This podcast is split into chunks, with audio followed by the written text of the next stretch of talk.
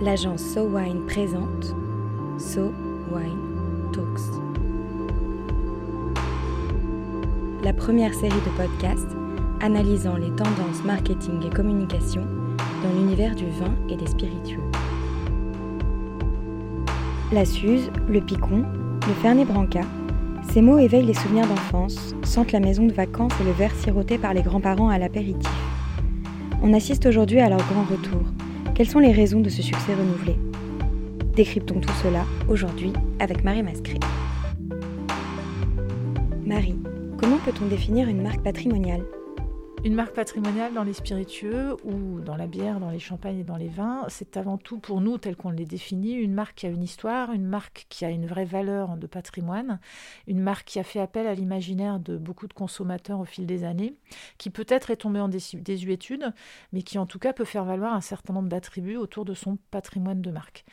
On observe aujourd'hui un vrai retour des apéritifs de nos grands-parents. Qu'est-ce que vous pouvez nous dire là-dessus? Alors oui, on l'observe aujourd'hui, ça fait déjà quelques années d'ailleurs, mais c'est encore vrai et toujours vrai aujourd'hui. Euh, quand vous voyez euh, sur le devant de la scène des marques comme Suze, Lillet, Beer, Jägermeister, Absinthe, Fernet Branca ou Picon, vous repensez à ce que vos grands-parents consommaient et vous vous demandez peut-être pourquoi est-ce qu'aujourd'hui on aurait envie de les reconsommer. Ben pour plein de raisons. Euh, et parmi ces raisons, il y en a une première qui est le, ben, ce retour de, de l'envie du consommateur de consommer des produits authentiques, cette nostalgie du passé aussi, ça participe de ça, cette envie de consommer des produits qui sont élaborés près de chez soi, ou en tout cas made in France. Des produits aussi dont on sait à partir de quoi ils sont élaborés. Souvent, il y a une recette derrière, donc cette recette, elle est donnée à voir. Euh, il y a des ingrédients au départ, que ce soit des plantes ou autres. Donc, on a l'impression de consommer des produits entre guillemets naturels, en tout cas très loin des produits industriels.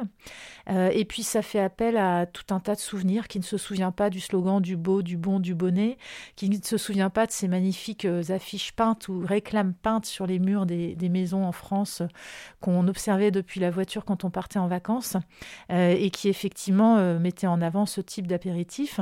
Et puis ces apéritifs-là, ça répond aussi à une mode, si ce n'est une tendance d'ailleurs, du retour de l'apéritif globalement, ce moment de consommation euh, qui est un moment convivial euh, et puis un autre phénomène aussi, c'est l'évolution du goût. Le goût du consommateur évolue, le consommateur revient plus facilement aujourd'hui à goûter des produits amers. L'amertume revenue elle aussi sur le devant de la scène. Euh, et du coup, on est sur une évolution du goût qui fait que le consommateur, bah, aujourd'hui, il est prêt à, commander une Suze ou autre euh, au bar ou dans, dans un restaurant parce que ça correspond aussi à son goût. Quand vous dites qu'il y a un retour de ce genre de spiritueux, c'est qu'il y a une époque où ils se sont effacés? Oui, en fait, tout simplement, c'est assez historique, c'est que finalement, euh, ces spiritueux ont été beaucoup consommés jusqu'à la guerre, hein, la Deuxième Guerre mondiale, et puis à partir de 1945, il y a eu une forme de mode pour tout ce qui était américain, et donc les whiskies ont commencé à prendre le pas sur ce type de spiritueux, et puis ensuite, pour plein d'autres raisons, et en particulier la teneur en alcool de ces produits, euh, la bière et le vin ont aussi pris le pas sur, euh, sur ces spiritueux, et donc tous ces spiritueux-là sont tombés un peu dans une forme de ringardise, on avait presque honte de les montrer, on avait presque honte dans les bars de les mettre en avant. Aujourd'hui, c'est tout l'inverse. Les barman, les mixologistes sont, ravis de les mettre en avant et de les remettre au goût du jour. Alors, ils ont plein de, de qualités qui font qu'on a aujourd'hui envie de les utiliser dans les cocktails. Et ça, les barman euh, aident vraiment à ça. Euh, d'une part, c'est des caractéristiques purement techniques, on va dire organoleptiques, c'est-à-dire que parmi ces spiritueux, il y en a un certain nombre qui permettent d'élaborer de très bons cocktails. D'autre part, c'est la mode du cocktail, voire une vraie tendance de fond. Donc, quand on dit cocktail, quand on dit mixologie, on cherche toujours à aller vers des produits spécifiques, vers des produits niches, vers des produits très particuliers qui chacun vont apporter des qualités particulières au cocktail qu'on va élaborer. Une autre raison du retour de ces, apéritifs-là, c'est aussi euh, tout simplement, je pense, leur dimension esthétique. Et l'esthétique, ça passe par le produit, mais ça passe aussi par la bouteille. Alors, soit la bouteille aujourd'hui, elle est à peu près similaire à celle euh, qu'on voyait euh, dans, le bar de nos grands-parents, et on est finalement ravi de la revoir en l'état parce que les codes euh, graphiques sont encore euh, très jolis et puis surtout ça répond aussi à une forme de mode du vintage.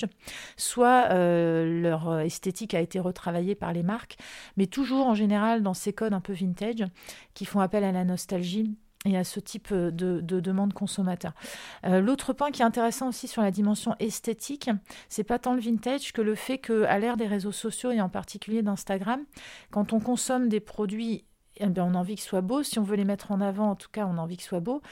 Et au-delà de la beauté de la bouteille ou de la beauté de l'étiquette et de ces codes graphiques euh, qui nous parlent, euh, ben on a des exemples tout simples comme celui du Spritz, dont une des dimensions de succès tient aussi justement à Instagram et au fait que le Spritz, c'est un produit euh, qui est extrêmement coloré, qui est extrêmement photogénique.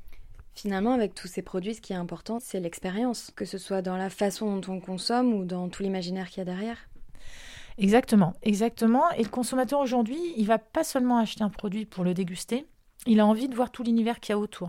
Alors, je peux donner un exemple très simple. Quand vous êtes, par exemple, en vacances, quand vous êtes en, en déplacement, de plus en plus, vous allez être ouvert à l'idée d'aller euh, visiter les distilleries. Et quand vous allez visiter des distilleries, là encore, vous allez rencontrer les personnes qui élaborent les produits, vous allez découvrir un lieu, vous allez apprendre comment le produit est élaboré, vous allez découvrir tout un univers.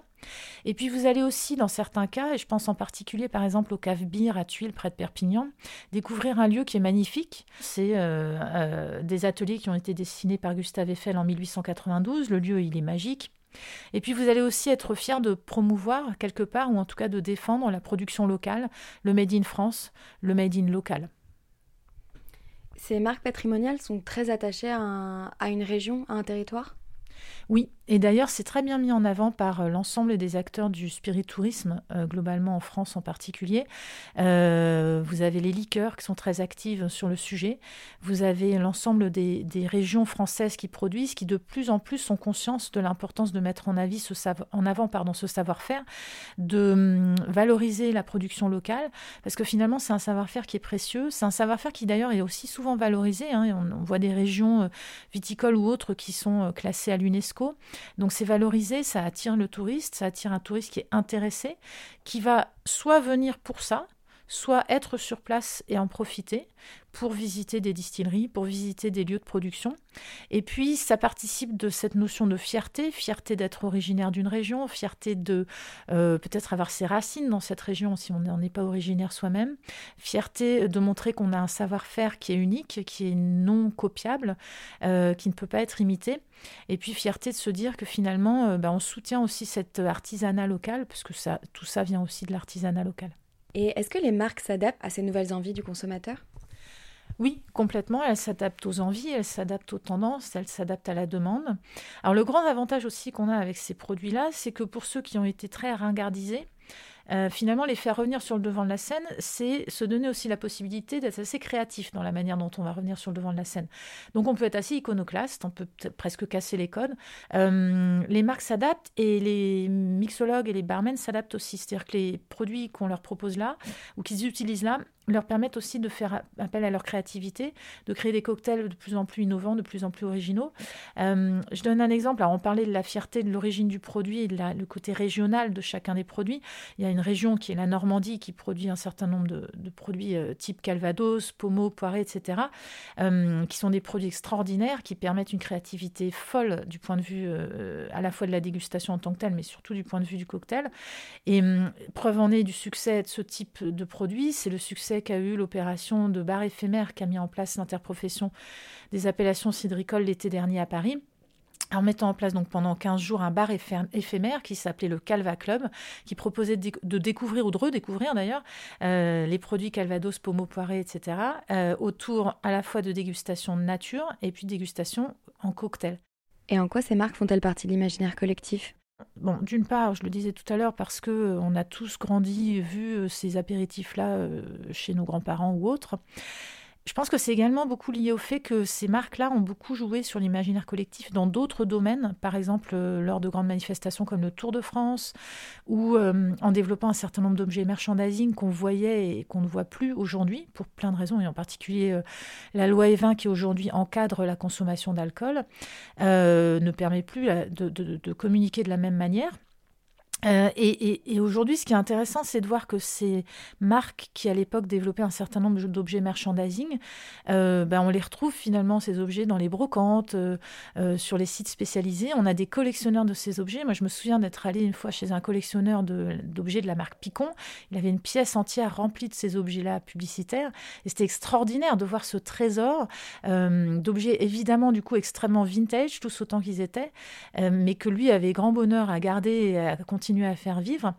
Et ça donnait envie d'en faire, la même chose avec toutes ces marques finalement euh, très, très, encore une fois, très ancrées dans l'imaginaire collectif. Qui n'a pas un bro de pastis ou de suze euh, dans, sa, dans sa cuisine, qu'il a peut-être hérité de sa grand-mère ou de son grand-père, qui n'a pas un cendrier marqué suze on a forcément vu ça et on est forcément fier de l'avoir quelque part dans son appartement ou dans sa maison. Et est-ce que vous pensez que cette tendance va durer ou que c'est une mode passagère?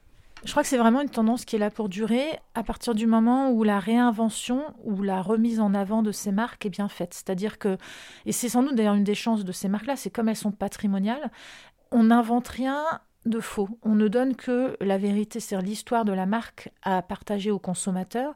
C'est des marques qui sont anciennes pour la plupart, à base d'un produit local. Euh, ce sont des produits qui ont une histoire à raconter. Et donc, à partir du moment où les marques aujourd'hui sont capables de réinventer ces produits ou de les remettre sur le devant de la scène en s'appuyant sur ces attributs, qui sont des attributs, encore une fois, qui font appel à une forme de sincérité, là, je pense que ça répond complètement à une demande du consommateur. Le consommateur, ce qu'il veut avant tout, c'est un produit qui soit bon, c'est qu'on l'aide aussi à lui donner les clés pour bien le consommer. On est clairement dans une approche du consommateur qui de plus en plus est éduqué à consommer moins mais mieux. Donc si on peut lui dire le produit se consomme comme ça en cocktail, voilà la recette, et voilà, fais-en un moment d'amusement avec tes amis, un moment de convivialité autour de la création de cocktails, ou bien va déguster ce produit-là dans tel bar à cocktail et comprend comment on peut le décliner et quelles sont les multiples facettes de ce produit, là le consommateur est content. On lui propose non plus seulement le produit, mais l'ensemble de l'expérience qui va avec, qui fera appel à son imaginaire, qui fera appel à sa dimension peut-être un peu nostalgique, qui fera appel également à la, qualité du produit et au goût que le consommateur peut vouloir y trouver.